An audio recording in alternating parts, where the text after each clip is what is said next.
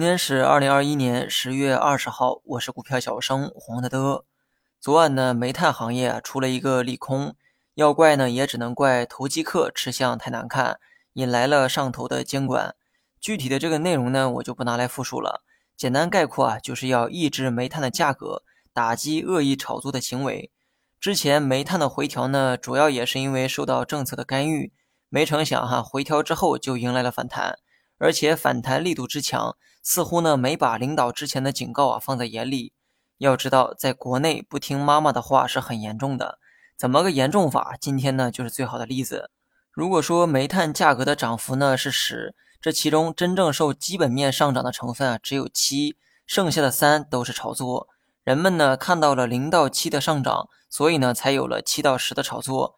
这个逻辑呢之前啊都有过分析，只不过没人重视。政策频繁打压的原因，不是为了让价格回到零，而是为了去掉后面那个三，因为这部分是非理性的部分，所以呢需要人为干预把它剔除掉。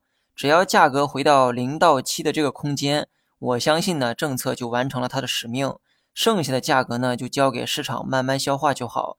比如说世界产能逐渐的恢复，供需呢逐渐平衡的时候，能源的这个价格啊也会理性的回调。从对煤炭下手的力度来看，只要价格涨到之前的那个高点，很可能呢会持续迎来打压。那么这种动作啊，也会给其他能源股带来一定的影响。所以呢，该怎么做，你们应该都懂。当初回调的时候啊，让你们等反弹再去减。这段时间呢，反弹了，就是不知道有没有人去减。政策干预能源股的力度呢，比想象的要强。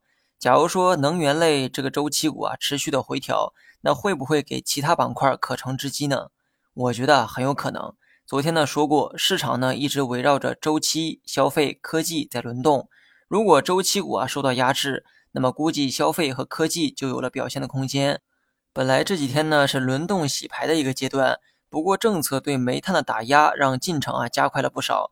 如果政策力度不松口，估计市场呢会把目光转向消费和科技。大家呢也不妨多关注一下这两个领域。最后呢说一下大盘。